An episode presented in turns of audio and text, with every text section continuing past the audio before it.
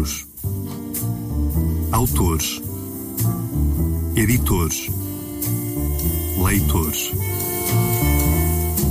Radioteca, uma biblioteca radiofónica no éter da Rádio Universidade de Coimbra. Um programa para quem gosta de ler.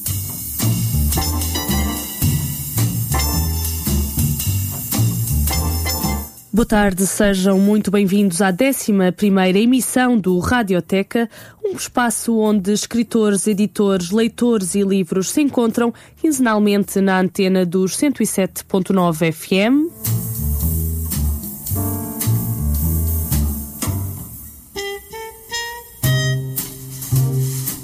Hoje estamos de volta à Póvoa de Varzim e ao icónico Festival Correntes de Escritas, onde conversamos com António Torres,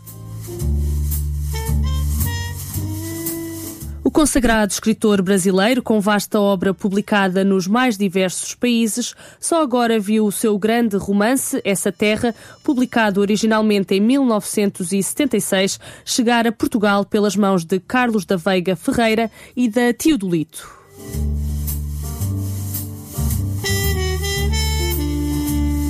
Sobre a gênese da narrativa, o autor desvendou na apresentação que fez do livro durante o Correntes de Escritas que ficou preso a uma imagem, a uma notícia, a de um homem que saiu de Junco, no interior da Bahia, e percorreu milhares de quilómetros para 20 anos depois regressar à terra natal e suicidar-se.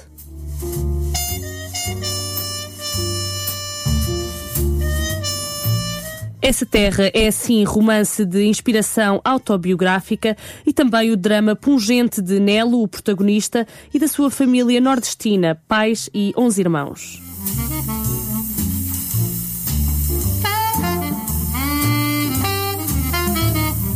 Segue-se a conversa com António Torres sobre o romance que inaugura, de acordo com alguns académicos, a escrita de um novo sertão brasileiro. Muito boa tarde, António. Uh, antes de mais, é um prazer estar a conversar contigo neste Radioteca. Vamos falar essencialmente sobre um livro que se chama Essa Terra, que foi publicado agora pela Teodolito, depois de muitas décadas ter sido publicado originalmente no, no Brasil. Uh, mas já, já aí vamos. Junco é uma povoação do interior da Bahia, que está a cerca de 2 mil quilómetros de São Paulo, se não me engano, e é o local de onde Nelo e também Totonin e o próprio António, autor do romance, saíram a uma dada altura da vida. É justo dizer que uh, Junco é um lugar de onde as pessoas fogem uh, em busca de, de, outras possibilidades de futuro mais promissoras? Boa, boa tarde, Inês. É um prazer inenarrável estar aqui no seu programa. Queria lhe agradecer imensamente por essa oportunidade para falar aos seus ouvintes e dizer a, aos seus ouvintes que a audiência deles me alegra muitíssimo. É, vamos ver um pouquinho como é o quadro do Brasil sócio sociocultural, socioeconômico, socio-humano. Hum. É o seguinte, o país se concentrou muito em torno do litoral. Todo o desenvolvimento é, brasileiro, as principais cidades estão em torno do litoral. São Paulo, que é a principal capital e a capital industrial, está num planalto, mas muito próximo do litoral. Né? E e São Paulo teve um processo de industrialização muito forte, sobretudo no século XX, e que isso atraiu muito o resto do país, sobretudo a, as populações mais pobres de regiões menos favorecidas economicamente. É o caso do Nordeste, de um modo geral. Nesse caso, o junco entra como uma espécie de símbolo uhum. é, regional, símbolo desses pequenos lugares, como eu digo no livro, esquecidos nos, nos confins do tempo. Uhum. E, e claro, ah, depois que o país foi se modernizando, construindo estradas, tal, estradas pavimentadas, é, Brasil acima e abaixo, isso começou a facilitar, passou a facilitar os fluxos migratórios, o êxodo rural, principalmente. E o livro tenta captar um momento desse ir e vir nacional. Uhum. Porém, como você deve ter percebido, e eu sei que você fez uma leitura muito atenta dele, e que me emociona até como você fala dessa leitura, portanto, você eh, percebeu que há esse eixo do deslocamento, nordeste, sudeste ou norte-sul, mas há também outras questões que estão por, por trás do, do livro, como aquela que é, é o, o, seu ponto é, fulcral, que é a questão do suicídio do personagem, do, uhum. do protagonista, e de uma forma brutal, e de uma forma que enlouquece aquela terra. E a família? Família e parentes, aderentes, o povo inteiro. Né? O livro tem vários narradores. Tem um irmão que narra, que não conhecia o outro, que partiu e voltou e se matou. E o irmão, traumatizado, com a cabeça perturbada, que vai é, narrar todos os fatos em torno dessa volta. Mas também há um louco que fala pelo inconsciente coletivo, que é de condenação ao suicídio, porque suicídio não entra na igreja, não entra, não entra no. não tem o reino dos céus. Espaço ele vira um párea uh, pós-mortem. Ele é um pare após morte, passa a viver numa espécie de não lugar na eternidade. Uhum. Né? Isso na visão, no, Dos habitantes. no imaginário popular. Claro. No imaginário popular. Uhum. Eu tive um trabalho muito grande de ir a um, a um lugar que me inspirou para fazer isso. Eu tinha uma história real que me inspirou para fazer isso. E voltei a esse lugar e ninguém me contava a história, ninguém dizia nada. E aí que eu percebi que a negação dos factos é que era o facto principal. Uhum. Porque o sonho do lugar era partir, e aquele que partiu voltou e se matou, matou o sonho do lugar. Exatamente. E eu ainda tinha uma outra percepção nesse contato com o povo tentando levantar a, a sua reação em relação ao, à história real que me contaram. E não consegui nada. Eu achei que, tinha, que havia perdido a viagem, porque as pessoas não queriam saber dessa história. Uhum. E aí eu fui tendo essas percepções. Quem troca um lugar, o lugar que tinha por outro, pode perde o que tinha e pode não conquistar o outro.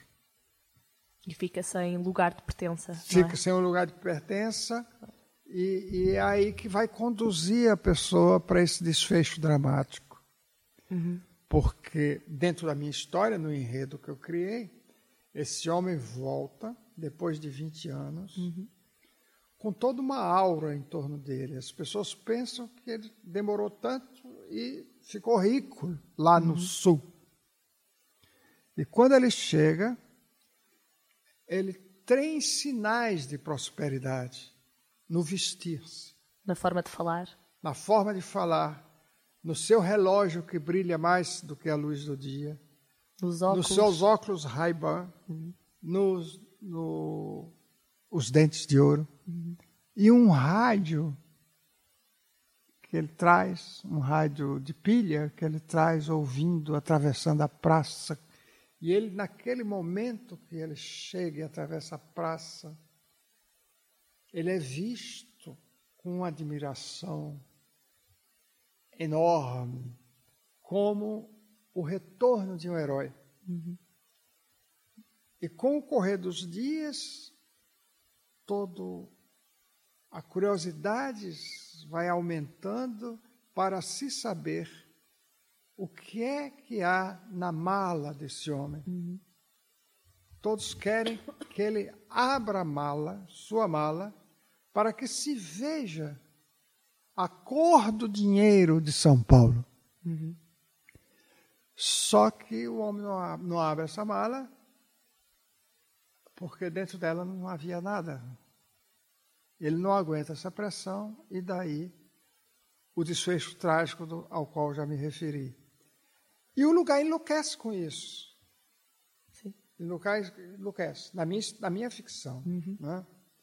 Não sei como é que foi a noite, vai, provavelmente não aconteceu nada disso. Mas pelas reações que eu senti, dentro de cada um podia haver uma reação muito forte uhum. em relação a, a esse desfecho a história, o percurso de Nelo, esta personagem de que falamos, o protagonista do romance, toca em vários pontos no, no seu próprio caminho. Há traços autobiográficos. Os filhos da terra, de, de Junco, uh, fogem, afastam-se, regressam, morrem, e Junco permanece como uma testemunha dessas vidas. E cito: Vagaroso e solitário, o Junco sobrevive às suas próprias mágoas ao longo do tempo. Essa terra é, de certa forma, um texto de homenagem que faz à sua terra natal e é, de certa forma, uh, o meio que encontrou para se reconciliar com a saída desse lugar e com o seu percurso de cidadão do mundo? Provavelmente sim, porque esse romance me levou a fazer psicanálise. Hum. Porque essa história do. Eu escrevi na primeira pessoa, o, o narrado, enquanto narrado pelo Totoim, uhum.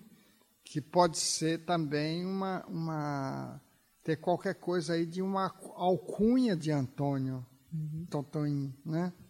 E, e, e, eu não era chamado de Totoim na minha infância, mas dá uma, uma dá uma margem para imaginarmos, para que, para que o leitor ache isso Evidentemente que há aqui e ali identificações minhas com, com o narrador, com o próprio personagem. Né? Eu me lembro que uma senhora em Paris, é, a mulher do tradutor, a minha primeira tradução, a tra primeira tradução desse romance, desse Essa Terra, saiu na França e e a tradução foi tão boa que ganhou o Grand Prix Cultura Latina de Tradução, o Grande Prêmio de Cultura Latina de Tradução. E o, enquanto o tradutor queria me mostrar soluções que, como ele resolveu certas coisas, uhum. quando eu recorro a uma linguagem rural mais arcaica, que é o português antigo que foi para lá com os colonizadores, e naquele mundo mais isolado ficou por lá enquanto o próprio português falado nas metrópoles ganhou outro rumo, como aconteceu em Portugal também, né? Uhum. Quer dizer, esse português foi é, se modernizando, foi se modificando. E lá no sertão não. O, o, em Portugal pode se estranhar um pouco aquele português, mas é um vosso português é um português daqui que foi para lá e ficou nesses recantos mais incrustados do sertão. É? Hoje já não é assim, por, tanto assim, ainda existe, mas não tanto, por causa do, do fenômeno das comunicações. A televisão, o, o rádio, a televisão e a internet já estão levando uma outra linguagem para todos os recantos do país, todas as paragens. Evidentemente que as pessoas mais antigas ainda mantêm certos usos e costumes, até linguísticos. Uhum. Mas para os jovens já é uma outra realidade, também na fala. Né? Isso vai modificando. que eu acho natural. Sim, né? claro. Natural.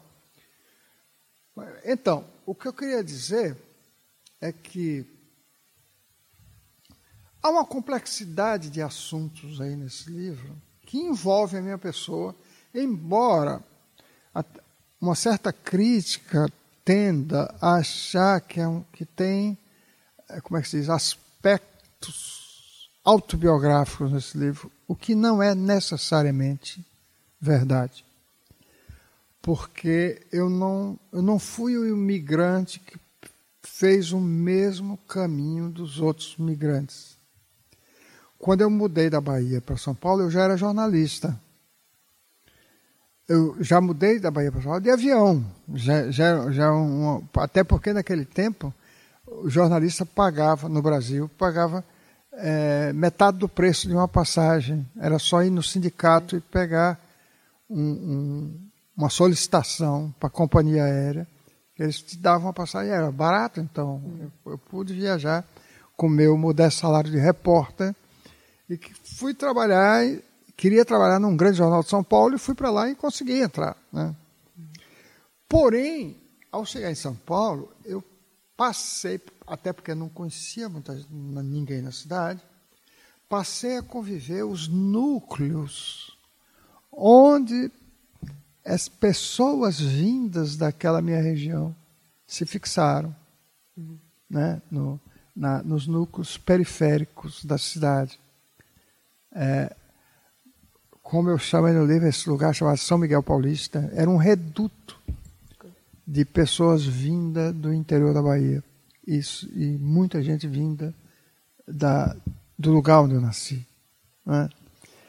Então eu convivia muito com isso e eu tinha percepção muito clara, digamos assim, da de uma convivência que me deixava perceber os traumas, dramas, a, a, aquela gente que estava lá daí, sonhando em voltar. Quando a primeira vez que eu os visitei, a primeira pergunta que me fizeram foi o seguinte: Você sabe dizer se está a chover por lá? Se eu respondesse que sim, voltava na hora. Quer dizer, significava que ele estava ali por causa da, do estio, por causa da seca.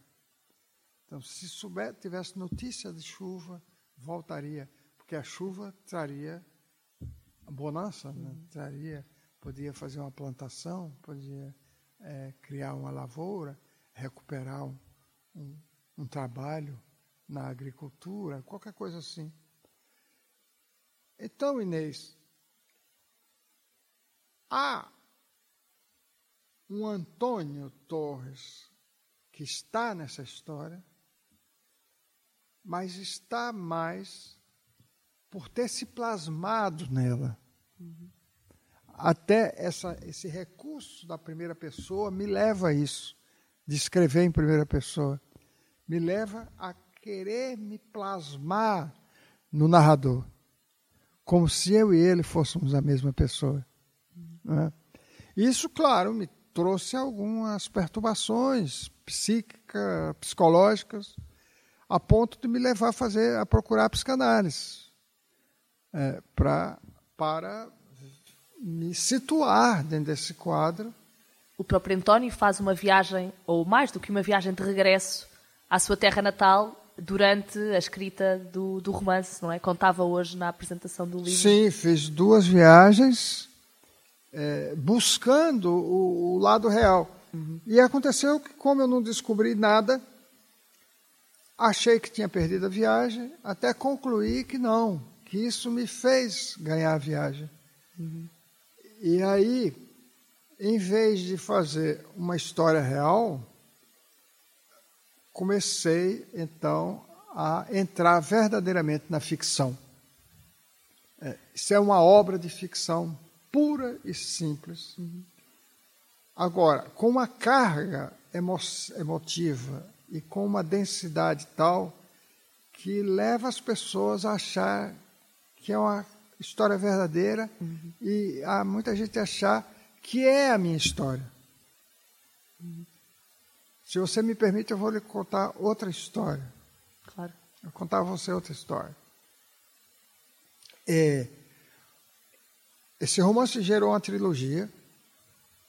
20 anos depois, a história volta num romance chamado O Cachorro e o Lobo. Uhum.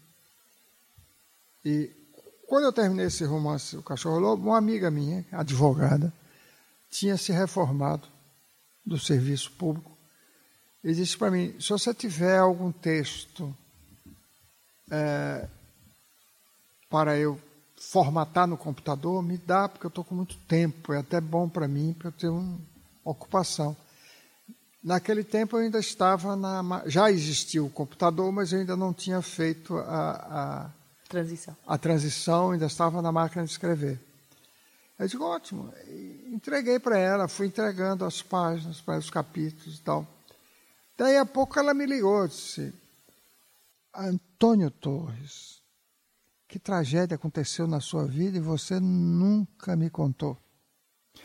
Porque para escrever o Cachorro Lobo, eu recastuio um pouco a história do Essa Terra para poder criar o enredo. É outro tempo, é outro enredo, é outra história, mas em algum momento vai aparecendo a história do suicídio, etc. Eu disse, que tragédia foi Vera, o nome dela era Vera. Você tem um irmão que se matou e nunca me contou nada. Eu disse, não, Vera, não é meu irmão. Como não? Isso é um personagem. Aí disse, ah, bom. E continuou passando a limpo o, o meu texto, formatando o meu texto. Telefones. Que bom, que bom o quê? Sua mãe, o que é que teve com minha mãe, velho? Ficou boa. Mas minha mãe nunca teve má. Como não? Antônio, sua mãe não enlouqueceu e ficou boa? Vera é uma personagem. Passado um tempo, ela telefona. Vem cá, o seu pai vai beber ou não vai? Vera não é meu pai é um personagem. Aí passa. Ah, rapaz, ai menino, que bonita essa história da sua tia Anitta. Minha tia Anitta, velho. Sim, essa tua sua tia Anitta aqui no livro. Não é minha tia, velho, é um personagem. No final, ela diz assim: escuta, não vai acontecer nada entre você e a sua primeira namorada?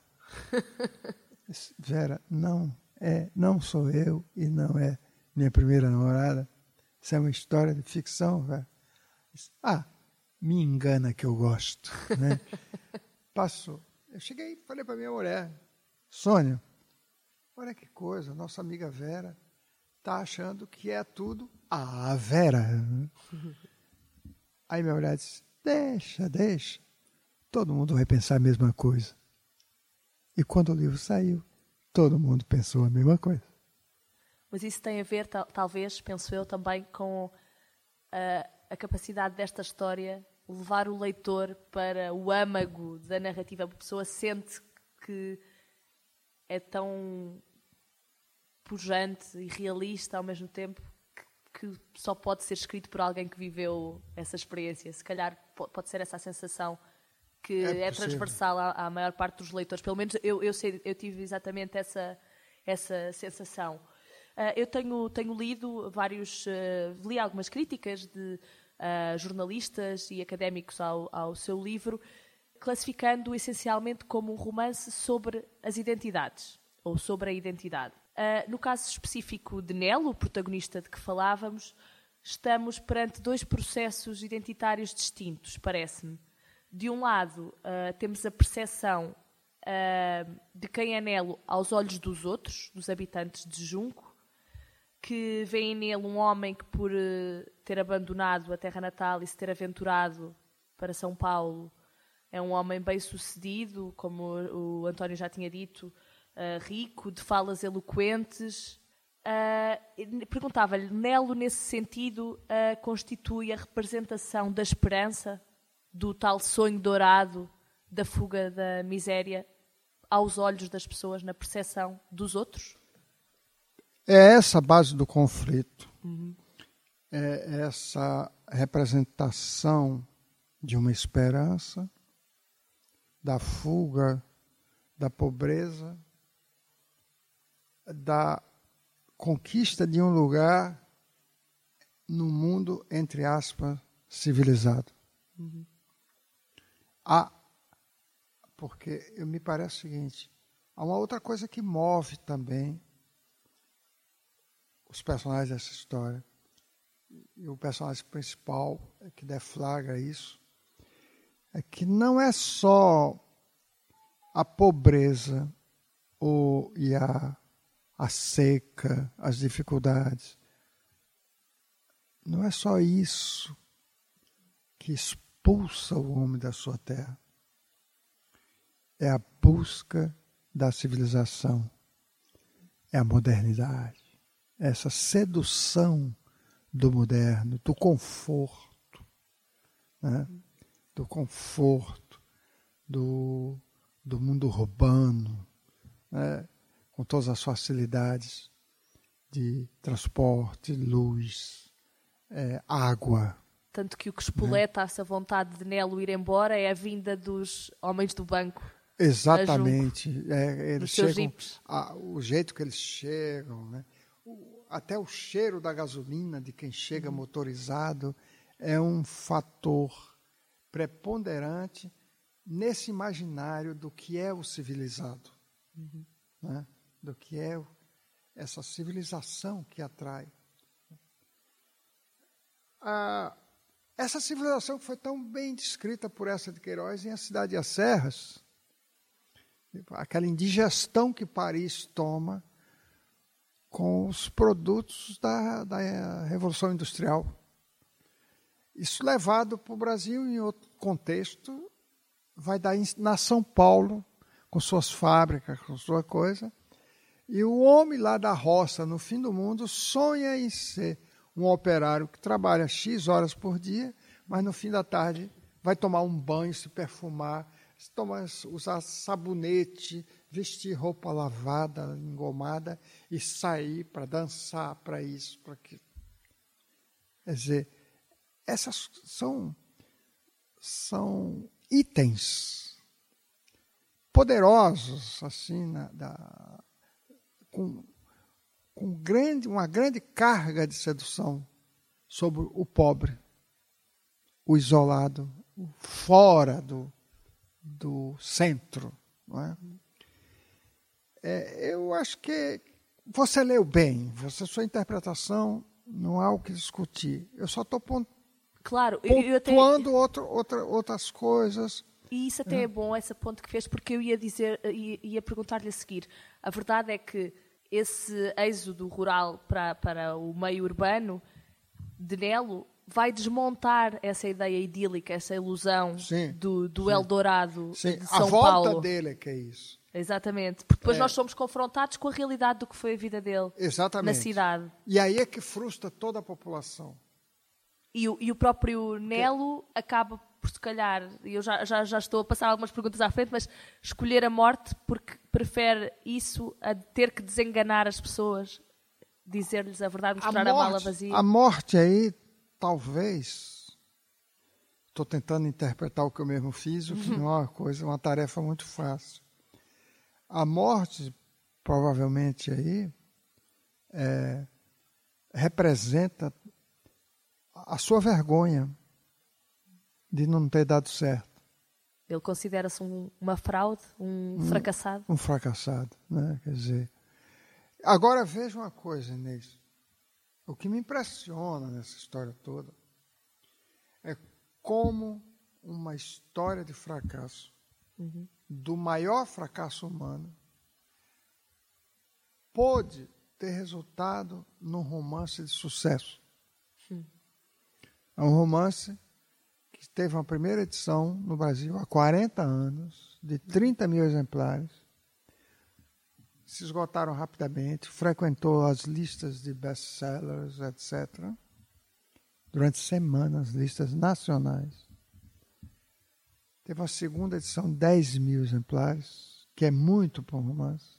E para um romance que não faz a menor concessão ao consumo Eu não me preocupei em fazer um romance palatável, um romance digestivo, um romance de sucesso. Não me preocupei. Só me preocupei única e exclusivamente em botar minha alma no papel, escrever uma história com toda a minha carga, é, com toda a minha busca de fazer um romance sobre um determinado tipo brasileiro que não estava nas outras histórias. Uhum. Né? Foi isso que. E talvez por isso mesmo tenha marcado tanto. E vocês. Outra coisa que é impressionante, eu, eu, assim como me impressiona o sucesso inicial, também é impressionante a manutenção desse livro ser uma página viva até hoje. Ele já chegou a 30 edições no Brasil. O ano passado saiu em edição padrão, essa edição normal, saiu a 27 edição. E no final do ano saiu a terceira em edição de bolso. Quer dizer, são 30 edições contínuas. Sabe? Continuamente saindo. Traduções. A primeira foi em Paris, a segunda na Alemanha, a terceira foi em inglês, Inglaterra e Estados Unidos, e eu sendo chamado para esses lugares todos. E o António hoje até dizia que havia traduções no Vietnã, na Albânia? No Vietnã foi o ano passado, na Albânia está sendo traduzido, ainda não foi publicado, mas já está com contato assinado. Saiu no Paquistão, saiu na Croácia, saiu na Itália, saiu em Israel. Como é que explica que só agora tenha chegado a, a Portugal? Não sei, são desses mistérios, porém, é, porém, eu devo lhe dizer o seguinte: Ainda bem que só agora chegou, porque se tivesse chegado antes, certamente eu não estaria no seu programa. É verdade. Né? Eu acho que as coisas têm que acontecer na hora que acontece. Uhum. É, lá no Brasil também, a, a, em 2013, eu fui eleito, em novembro de 2013, fui eleito para a Academia Brasileira de Letras uhum. e para a cadeira fundada por Machado de Assis, que é o nosso maior escritor, ele é pá, a pá com essa de Queiroz, né? são os dois grandes nomes do romance em língua portuguesa uhum. do século XIX, o século do romance por excelência. Uhum. Nós temos assim dois autores ao nível de qualquer Flaubert, ao nível de qualquer Tolstói, de qualquer Dostoiévski, qualquer Stendhal, de qualquer é, quem você quiser. Que é essa Queiroz aqui e Machado de Assis no Brasil. Né? Eu hoje é, ocupo a cadeira 23 da Academia Brasileira de Letras, fundada por Machado de Assis. Né? A cadeira que foi de Jorge Amado. Né? Estou nessa cadeira. Aí as pessoas escrevem, me telefonam e dizem, logo que eu fui eleito, e até hoje encontro gente na rua que vai, puxa, a academia demorou de uhum. eleger você. São disputadíssimas as eleições da academia, não é fácil entrar lá. Né? Quando eu entrei, entrei praticamente por unanimidade. E eu disse o seguinte: teve uma repercussão enorme. E eu digo às pessoas: não, eu entrei na hora. Porque se eu tivesse entrado antes, isso era um prazer que eu já tinha vivido. vivido. É bom viver isso depois de velho, porque você renasce. Como eu te digo, é maravilhoso estar em Portugal agora, nas correntes de escrita, indo a Lisboa para fazer o lançamento do Essa Terra. Na livraria barata, eu morei ali perto, na Avenida de Roma. Né? Morei, meu primeiro endereço, minha, meu, minha primeira morada em Lisboa foi na Praceta João do Rio, perto da Praça de Londres. E volto lá agora para. Estou voltando aqui agora para lançar essa terra. Que bom que está acontecendo agora, que bom que eu estou aqui ainda neste mundo. E que ainda há gente a, a descobrir a sua obra, não é? É? E eu estou encantado com a reação dos primeiros leitores do livro aqui, a sua e de outros repórteres, de outros uh, escritores. A Inês Pedrosa hum. é, é, já leu metade, está encantada e tal. Ora, é uma grande escritora, Inês Pedrosa, dizendo isso. E esse livro está saindo aqui graças ao entusiasmo de uma maravilhosa, querida, romancista, autora portuguesa chamada Teolinda. Uhum. Autora do belíssimo A Cidade de Ulisses, entre outras maravilhas. Ela leu essa terra, leu a trilogia, essa terra, o cachorro lodo pelo fundo da agulha e ficou encantada e saiu catando Etô. e descobriu o Carlos da Veiga Ferreira, da Teodolito, uhum. que também se encantou. E pronto, estou aqui. Eu já havia sido publicado em Portugal, veja bem. Uhum.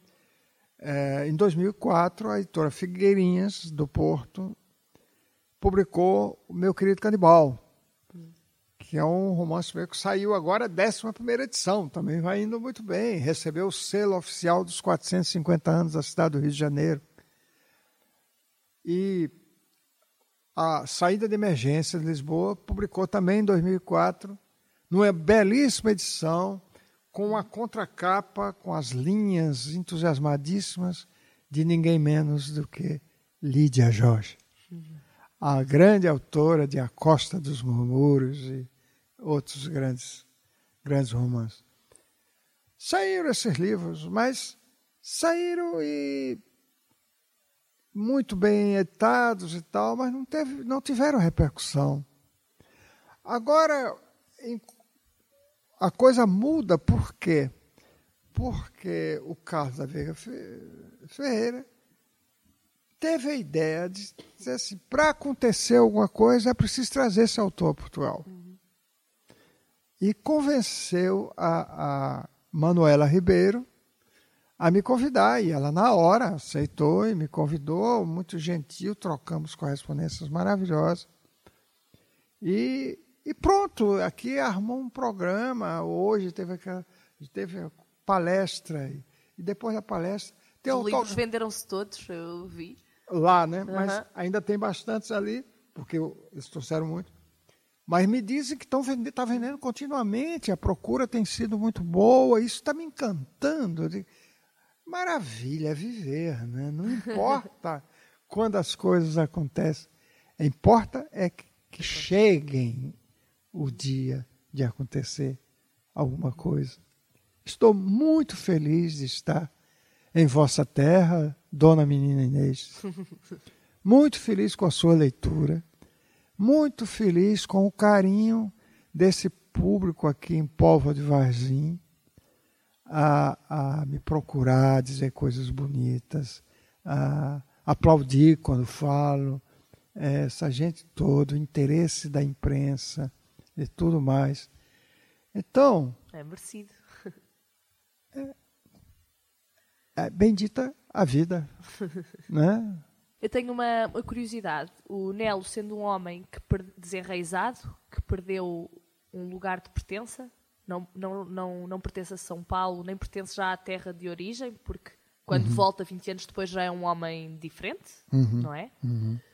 No entanto, ele escolhe regressar propositadamente a Junco e escolhe morrer lá.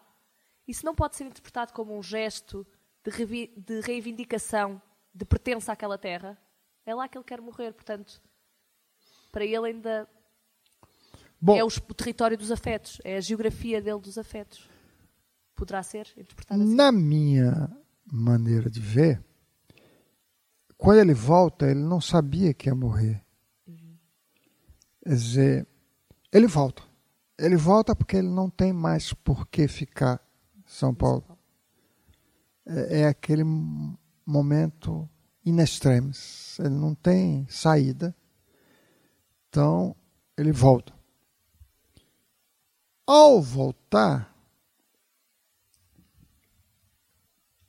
ele ainda tem um certo embevecimento com a recepção das pessoas. Né? Ele começa a falar difícil para essas pessoas, para mostrar que não é mais um cidadão subdesenvolvido, dizendo isso. Eu agora sou um cidadão subdesenvolvido, porque ele não sabe a diferença de uma coisa e outra. Uhum. E, e, e, e a, a ideia da morte parece que vem de repente, quando ele vê que ele não tem mais saída nem naquele lugar também. Então ele foi, ele regressou a Junco, qual parábola do filho pródigo, à procura da redenção, da catarse de que falava ontem? Sim, sim. Sim, e, e quando não encontra. com essa impossibilidade, não encontra. A única solução é a morte. É, é como é, como está numa frase do Nietzsche: a tragédia está na volta, uhum. né? Porque de repente você volta achando que vai encontrar um sentido ou o mesmo lugar. Uhum. E aí o lugar não é mais o mesmo. Tudo muda, né? Tudo Nem muda, a própria pessoa Nem a própria volta é exatamente, mesma, não é? Exatamente. De, de qualquer maneira, eu acho que são questões em aberto para o leitor claro, claro. fazer a sua viagem em torno. É, você levantou, para mim, algo de novo, porque eu nunca tinha pensado nessa direção. Né? É, enquanto escrevia, tinha uma coisa que me parecia lógica. Ele pá, encerra um ciclo, quer abrir outro com esse retorno. Ou simplesmente, por não ter saída, ele espera, vá lá, na minha imaginação, espera ter algum conforto naquele lugar, uhum. né? algum consolo por seu fracasso. E não é isso que ele encontra. E ou pelo menos não é isso o que ele acha que encontrou. Uhum. É, é, porque a questão é como está dentro da cabeça dele. Tem a ver com expectativas. As expectativas dele e também da própria população. Sim, é? sim. São duas expectativas uhum. que não batem uma com a outra, não casam. Uhum. Não é? é aí que vem o, o desfecho trágico. Para além de, da história trágica de Nelo, uh, este romance é também a história trágica da sua família da, da, vida dura que tem, do cotidiano difícil, de, de, de pobreza. Uh, e é a história de uma família cuja esperança morre quando este filho também morre. Morre definitivamente aí a, a esperança. Alcino, que é a figura do doido que diz verdades certeiras muitas vezes, afirma a dada altura que acha que os parentes são os nossos primeiros inimigos. A família, no caso deste romance, a família de Nelo, é mais do que geradora de pertença a um espaço de conflitos e de traumas? Sem dúvida, uh, isso aparece. Uh, e você tocou num ponto aí que me, me, é muito caro, que é esse personagem chamado Alcino. Eu tenho uma, uma simpatia enorme por ele porque para mim ele representa o inconsciente coletivo. Uhum. Quando ele vai para a calçada da igreja e começa a praguejar, condenados, mais um condenado foi para o inferno, mirem-se condenados. É como se ele estivesse falando pela boca de... aquilo que as pessoas não têm coragem de dizer em voz alta. Exatamente. Exatamente, é o inconsciente daquelas pessoas que ele arrebenta, né? que arrebenta de é, e então ele, ele começa, na sua loucura, a escancarar é, todas as verdades que não são ditas e que só o doido é capaz de dizer. Como essas verdades sobre família, sobre né, os conflitos familiares, sobre isso tudo. Enfim, Inês, é, tem alguns personagens que me parecem muito ricos mesmo. Eles resultaram nisso. E eu, eu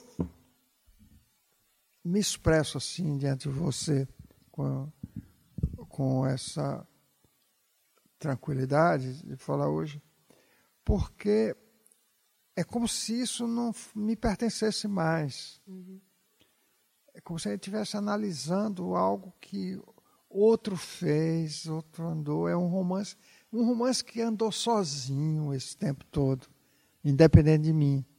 E ele tem uma caminhada é, é, tão extraordinária que eu, eu me pergunto assim: puxa, isso que aparentemente é, diz respeito a uma trajetória regional de terceiro mundo, de um país lá na quarta parte do mundo, como Américo Vespúcio nos chamou, lá nos 500, 501, 502, né? Quer dizer, como é que isso chega no Vietnã? Né? E curioso, o Vietnã traduziu do francês, porque lá não tem tradutor do português. Uhum. É. No Paquistão, traduziu do inglês, porque lá não tem tradutor. E eu ficava assim com medo. Isso vai ser publicado lá, e que interesse vai ter? Mas já estão publicando outro, o Cachorro Lobo. Eu recebi agora do Paquistão uma edição linda em capa dura do. Essa terra teve essa. Recebi essa semana. Eu digo, se fizeram esse outro, é porque o primeiro teve quem lesse. Claro. Não iam fazer assim, né? sem, sem ter tido. A questão nenhum. é que a história eh, consegue tocar aos leitores, mesmo em contextos disti completamente distintos, em épocas distintas, acho que nos conseguimos uh, rever nesta busca uhum.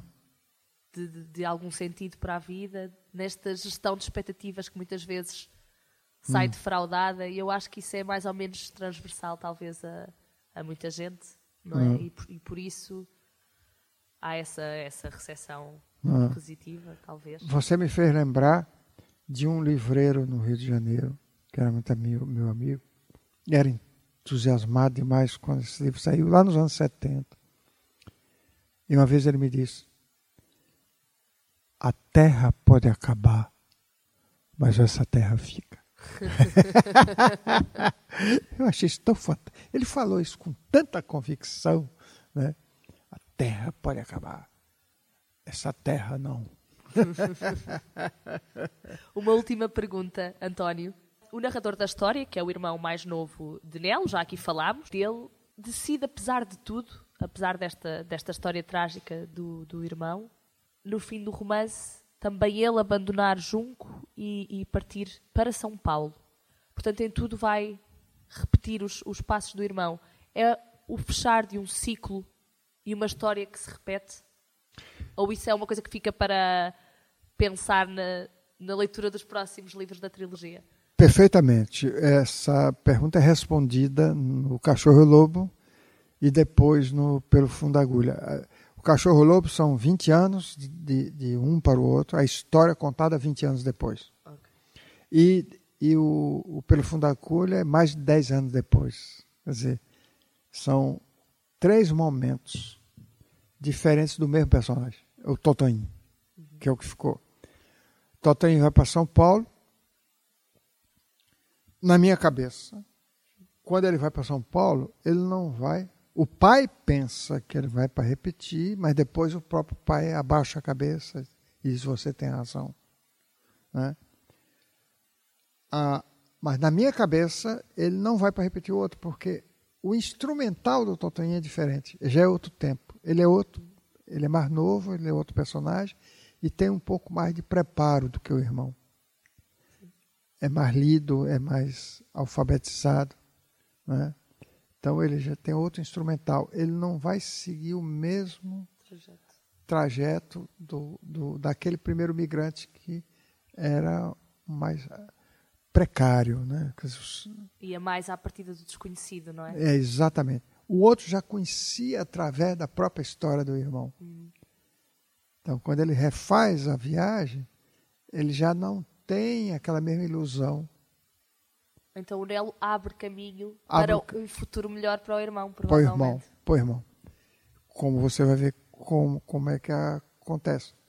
E como é que surgiu a ideia da trilogia? Da... Posso contar? Claro. É, depois dessa terra, fiz outros livros, muito bem sucedidos. Carta ao Bispo, Adeus Velho, o, Um Táxi para a Venda da Áustria. Esse aí, então, foi. É, um, é esse título é, é, uma lembrança minha de, do meu tempo em Portugal. Um táxi para Viena da Áustria. Hum. No Brasil ninguém chama Viena da Áustria. É aqui que se. Hum. E eu pus esse título, Um táxi para Viena da Áustria, e agradou muito pelo inusitado que era ao ouvido brasileiro. Saiu em francês também, um taxi por via d'Autriche. Seguiram a, a, a coisa. Aí, eu morava em Copacabana, no Rio de Janeiro, no nono andar, no nono piso, e começa a chover. Estava em casa, começa a chover, eu corro à janela e eu no, o prédio que eu morava dava, as janelas davam para um terreno baldio, não sei se é a mesma expressão sim, em Portugal, sim, sim. baldio, é. com as casas baixinhas assim, mas em, em volta. E eu senti um cheiro de terra muito forte com as primeiras pancadas de chuva, que subiu aquele cheiro de terra. Quando eu senti aquele cheiro de terra, eu me lembrei de uma música de Jacques Brel, Ne me quitte pas, com uma música que fez muito sentido para a minha geração. E de dois versos dessa música. Eu te oferecerei pérolas de chuva vindas de um país onde nunca chove. Aí eu digo, é o meu país. Eu venho deste país onde nunca chove. Corri para a máquina e bati lá. Eis aí. Eis-me de regresso a essa terra de filósofos e loucos, a começar pelo meu pai, que disso tudo tem um pouco. Pronto. É o Totoim falando. Vou buscá-lo em São Paulo, vai ver o que, que aconteceu com ele. Vou buscá-lo de volta para o aniversário de 80 anos do pai. Pronto, seguiu. Depois eu fiquei morrendo de medo do que é que iam dizer desse romance. Eu achar que eu estava sem café no bule, que estava de pote vazio, que não tinha mais assunto, para estar a recorrer a uma história já contada. Para minha surpresa, foi um deslumbramento. O livro chegou a ganhar o prêmio Or Concours de Romance do Ano, da União Brasileira de Escritores. Foi traduzido na França com uma receptividade maravilhosa. Né? E aí, um dia eu chego ao centro da cidade, fim de tarde, entro num bar Aí encontro um conhecido meu jornalista que estou à sua procura. Por quê? Eu viajei para Nova York com os empresários e na volta fiz todo mundo no aeroporto comprar o seu livro na livraria do aeroporto do Galeão. Eu li e reli duas vezes, eu ri, eu chorei, eu ri, eu chorei. Quero dizer o seguinte: há outro romance dentro desse que você tem que escrever, porque você escreveu A Volta para o Seu Pai ou para o pai do Totonho. Hum. Aí eles falavam como se fosse eu. Aí, o que eu já me acostumei. Aí, aí, agora você tem que voltar, fazer a volta para a sua mãe. A mãe do Totonho. Uhum. É. Aí, há uma cena em O Cachorro Lobo que é o outro romance. Como? É quando o Totonho vai visitar a mãe e se admira da mãe aos já velhinha, aos setenta e tantos tal, a enfiar a linha pelo fundo de uma agulha sem óculos. É Esta cena já traz o título do romance. Olha só, leitor te dá um romance e o título do romance. Já traz pelo fundo da agulha. Eu digo, não é. Chego em casa, há uma carta de um amigo meu da Bahia, professor da Universidade Estadual de Feira de Santana, no interior da Bahia. Ele mora na capital, mas. Também surge neste livro. E esse professor faz uma carta. Você tem que escrever a volta para a mãe. A mesma conversa de meia hora atrás no centro da cidade. Eu digo, o que, que é isso? A carta de duas páginas, uma carta. E dizendo, queria você vem passar uns dias em Feira de Santana para reunir toda essa família em Feira de Santana, Parará. Vou te levar na universidade para você fazer uma palestra, aí você fica uns dias. Vai. Eu disse, o que, que é isso? Eu estava com outro projeto de escrever um livro de pesquisa que tem um recorte da história do Brasil na época da colonização, que é o, as lutas dos portugueses com os nativos, os indígenas. E aí eu pego a história de um grande guerreiro tupinambá chamado Cunhambé, o meu querido canibal. Tava... Aí fui fazer esse livro, tal, toquei. Depois passou esse livro, fiz uma outra coisa sobre o centro do Rio de Janeiro, uma outra história. De repente, um dia, me sentei e escrevi o Cachorro Lobo. Foi embora. Aí, não, escrevi o Pelo Fundo da Agulha. Quando saiu, a mesma belíssima repercussão. A ponto de ter crítico dizer assim: vamos esperar o quarto volume. Eu digo, não, agora chega. Quem sabe, quem sabe. Agora chega, agora chega. Mas é, é uma história bonita, né? Esse vai e vem. Parece que é uma história sem fim, né? Vai e vem.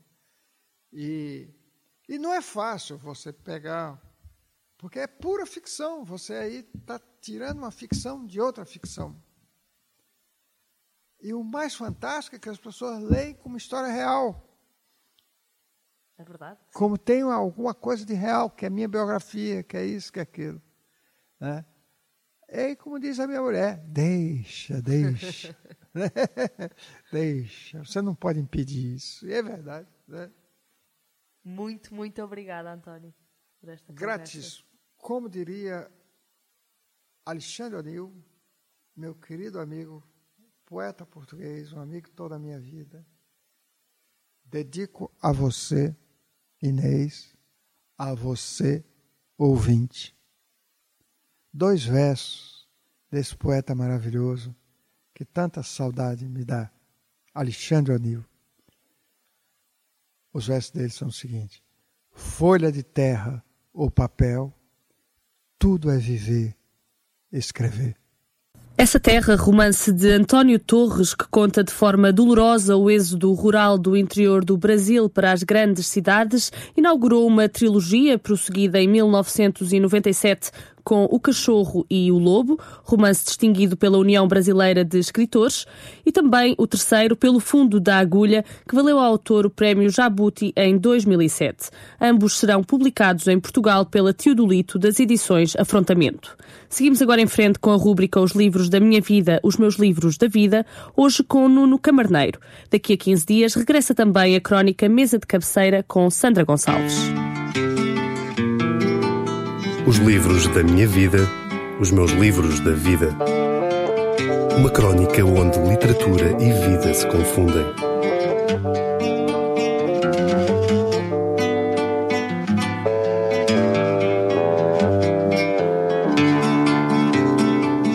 Camarneiro nasceu na Figueira da Foz em 1977, licenciou-se em Engenharia Física pela Universidade de Coimbra, trabalhou no CERN e doutorou-se em Ciência Aplicada ao Património Cultural pela Universidade de Florença. Publicou o seu primeiro romance, No Meu Peito Não Cabem Pássaros, em 2011 e no ano seguinte venceu o Prémio Leia com o romance Debaixo de Algum Céu. Em 2015 publicou, entre outros, um livro de contos, Se Eu Fosse Chão, e um livro infantil, Não Acordem os Pardais, ambos pela Dom Quixote.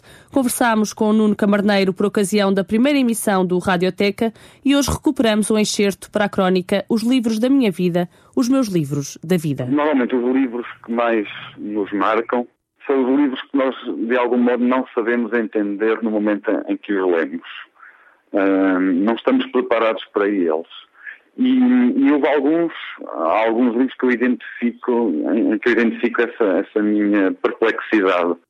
O primeiro talvez tenha sido a Metamorfose, de, de Kafka, lido talvez aos 14 anos, uma idade muito nova, seja para perceber o, quem era Kafka, ou, ou para perceber o que é que, que, é que ele estava a fazer naquele livro, mas esse impacto foi tão, tão grande e tão, tão forte que hum, me, abriu assim, uma espécie de uma aula da, da, literatura que eu não que eu não, não sabia que existia e que eu achei fascinante. Hum, portanto, eu diria que o primeiro livro com essas características foi A Metamorfose de Kafka. E depois tive outros, tive hum, o, a obra do, do, do Jorge Luís Borges, mais uma, mais uma zona da literatura fascinante, cheia de, de, perplexidades para, para o leitor, e também labiríntica, como, como, como o próprio Borges gostava de, de cultivar. Também o, o Espaço em Volta, do, do Herberto Helder, um, que são, é um livro de contos, uh, e eu sou um, gosto muito de ler contos, e com uma, uma linguagem, com uma perspectiva literária que para mim eh, era absolutamente inovadora. Era e, e, e continua a ser. E depois, um, talvez a obra do, do Italo Calvino, que é um dos autores de quem eu mais gosto, um, também, também contista, e, e, que tem uma, quase uma escrita límpida, muito inteligente, muito irónica e muito sensível. Consegue, consegue equilibrar isto tudo de uma forma muito elegante. E, por exemplo, o, As Cidades Invisíveis, que é um dos meus livros preferidos, é um esforço de poesia, de imaginação e ao mesmo tempo de lógica, tudo, tudo no, no mesmo livro que eu, que eu acho absolutamente notável. Nuno Camarneiro foi o convidado deste Radioteca no espaço Os Livros da Minha Vida, Os Meus Livros da Vida, ele que participou no Correntes de Escritas em 2013, numa mesa intitulada Desse País Arranquei Todos os Cravos. As suas sugestões de leitura abrem agora para a secção Utro, hoje por Vítor Souza.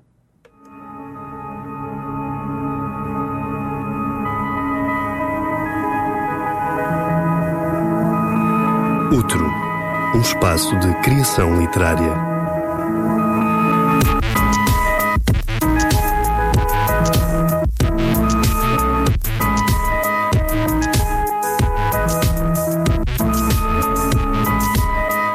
Vitor Souza enviou ao Radioteca um breve autorretrato que passo a ler. Vitor Souza nasceu em 1984 e, segundo a última atualização, ainda não morreu. Nunca será doutor porque acredita que um homem é o que se inscreve no currículo da lápide.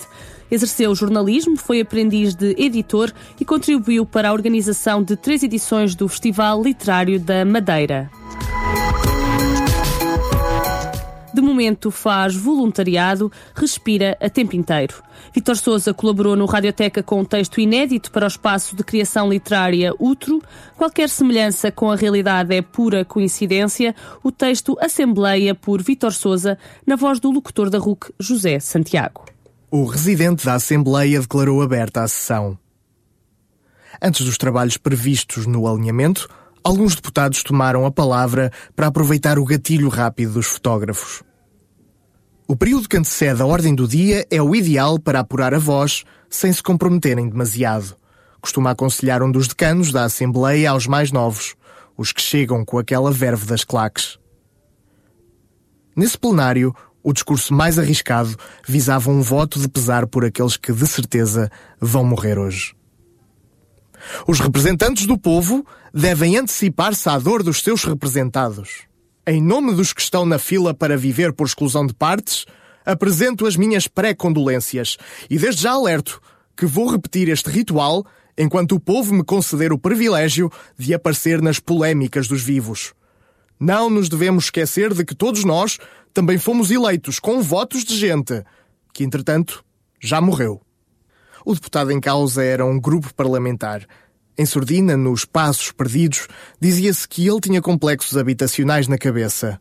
Foi este mesmo deputado quem, numa célebre sessão que acabou por gerar jurisprudência, garantiu aos esquizofrénicos o direito de abrir a atividade como pessoa coletiva, desde que sob vigilância médica. Era um homem sério, mas cêntrico. jamais apresentava propostas previsíveis ou de aplicação imediata. Interessava-lhe essencialmente aproveitar o mediatismo para reconstruir devaneios das noites brancas. Soube-se mais tarde que este deputado sério sonhava desde criança ser escritor, mas adormecia antes de chegar à frase adulta. Uma investigação para lamentar a sua conta bancária permitiu descobrir transações suspeitas. A origem radicava num escritor consagrado que o agraciava com percentagens generosas dos seus rendimentos, entre direitos autorais e prémios. O deputado perdeu a imunidade parlamentar e foi expulso do Parlamento por conflito insanável de interesses. O residente da Assembleia proferiu a sentença: Não fomos eleitos para fazer literatura, mas para ajudar o povo. Não obstante a exoneração, foi o próprio residente da Assembleia quem propôs um voto de pesar pela inevitável morte súbita do ex-deputado. Toda a Assembleia votou a favor, mas houve uma declaração de voto. Voto favoravelmente pela morte inevitável, mas gostaria de alertar esta Assembleia para a importância do estilo e da semântica. A morte é sempre súbita. Sugiro por isso que os eleitos evitem redundâncias que toldam a lucidez do nosso povo superior. Já basta a propaganda da morte lenta nos maços de tabaco. Também gostaria de alertar para os riscos que esta exoneração acarreta. O nosso ex-colega parlamentar, é sabido, bateu-se pelos direitos das pessoas coletivas. Hoje estamos a demolir um complexo habitacional sem misericórdia. Que tenhamos a consciência de que estamos a selar o destino de uma multidão que se juntará aos sem-abrigo. Foi este deputado quem assumiu a herança do antigo colega. Alguém falava de surto de absurdismo, mas a reputação granjeada pelo deputado protegia-o. Apesar de integrar a bancada da oposição, era um homem tido como inatacável. As suspeitas, porém, aumentaram quando este deputado surpreendeu com o anúncio de um livro póstumo de poesia. Houve um grande rebuliço na opinião pública. A Associação de Escritores daquela região insurgiu-se contra o inconcebível golpe de marketing que visa beneficiar os herdeiros do deputado. Não há na nossa história qualquer caso semelhante. É ignóbil anunciar uma edição póstuma pelo próprio alegado poeta que nunca participou em qualquer das nossas atividades. Não o reconhecemos como par. Mostre-se agora ou cale-se para sempre. A pressão foi sufocante, mas o deputado manteve-se irredutível. Mais tarde, apareceu morto. Um crítico literário entregou-se às autoridades e assumiu o crime. Em tribunal, alegou que toda a sua carreira assentava no direito de precedência. Meritíssimo juiz, todos os livros de poesia passam pelo meu crivo antes de chegarem aos escaparates. Matei e assumo. Sei que serei condenado à morte e não me oponho. Até dispenso advogados. Só peço ao meritíssimo juiz que me permita o acesso imediato à obra do deputado que eu matei. Desejo concedido. O crítico leu e apareceu enforcado. Deixou uma crítica literária. Depois do que li, não tenho onde cair morto. Numa demonstração de solidariedade, a família do agora poeta superlativo tomou uma decisão improvável. Num acordo entre viúvas, a família do crítico passaria a receber 20% por todos os proveitos gerados pela obra. Interpelada pela imprensa e incensada pela Igreja, a primeira viúva recusou sempre qualquer protagonismo. Diz-se, porém, que terá desabafado com uma irmã. O mundo ganhou um grande poeta e perdeu um imenso filho da puta. Durante os anos seguintes, houve homenagens, colóquios, teses académicas, múltiplas reedições e traduções para inúmeras línguas. Depois apareceram os inéditos. Tudo servia, até um volto já escrito no penso higiênico de uma mulher que se dizia amante, serviu para um ensaio com um título polémico. Só fodem os grandes escritores. Só um homem, porém, se lembrou de recuperar os discursos parlamentares do deputado poeta. Como o povo estava muito bem representado, excetuando uma ou outra queda em desgraça, a composição da Assembleia mantinha-se inalterada. Até o residente da Assembleia, para muitos detratores em estado de senilidade irreversível, continuava na sua tribuna reagia a alguns estímulos e os trabalhos prosseguiam. Durante a análise aos discursos do deputado poeta, este homem, também um eleito, encontrou numa ata a seguinte declaração de voto.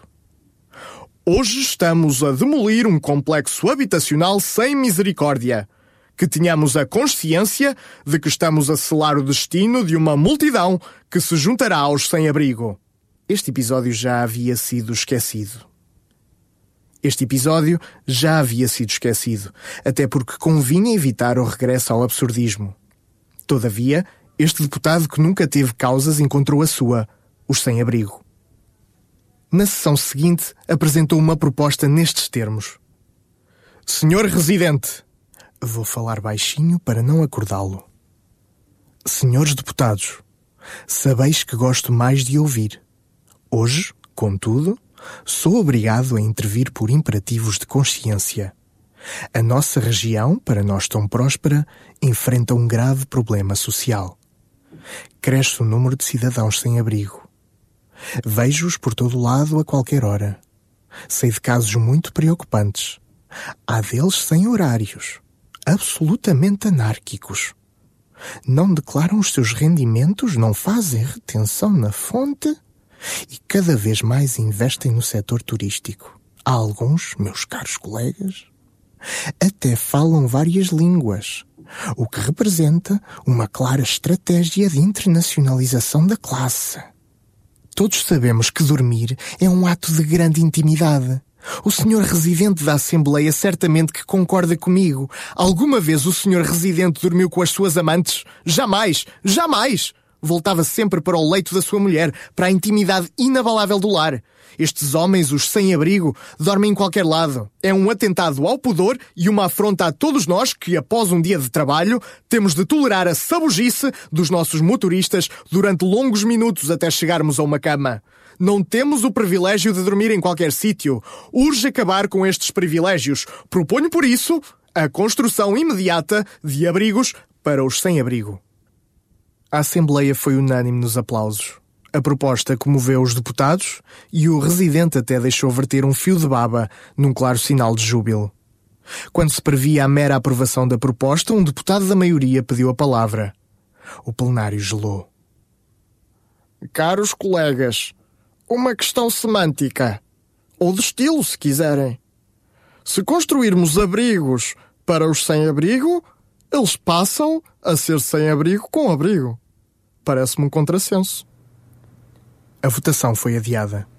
Texto inédito de Vítor Souza no Radioteca de hoje. Tempo agora para escutar Alexandre Valinho Gigas e Filipe Furtado na crónica No Princípio Era o Verbo, nas despedidas deste Radioteca de hoje.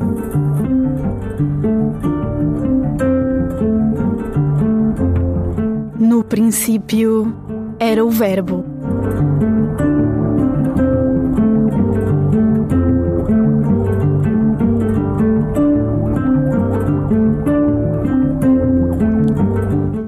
Tarde. Hoje a crónica, no princípio, era o verbo, versa sobre um livro de um autor presente nas correntes de escrita deste ano como das últimas dos últimos anos. O Filho de Mil Homens de Walter Hugo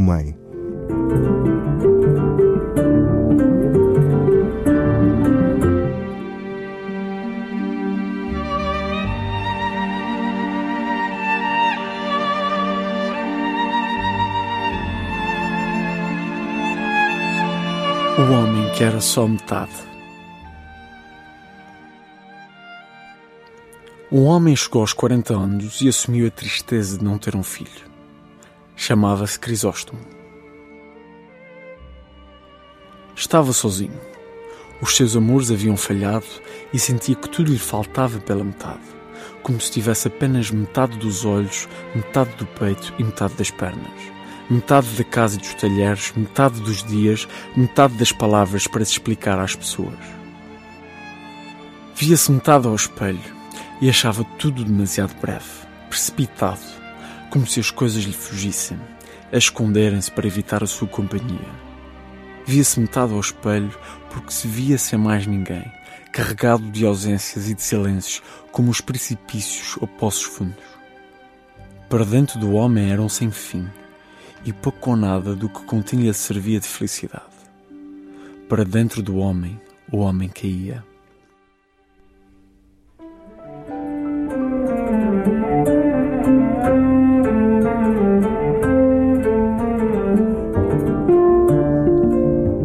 Este é o início da história de Crisóstomo, que, chegando aos 40 anos, lida com a tristeza de não ter tido um filho.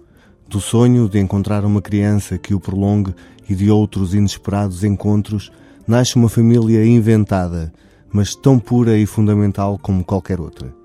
Tocando em temas basilares à vida humana como o amor, a paternidade e a família, o filho de mil homens exibe, como sempre, uma apurada sensibilidade e o esplendor criativo de Walter Ugumem.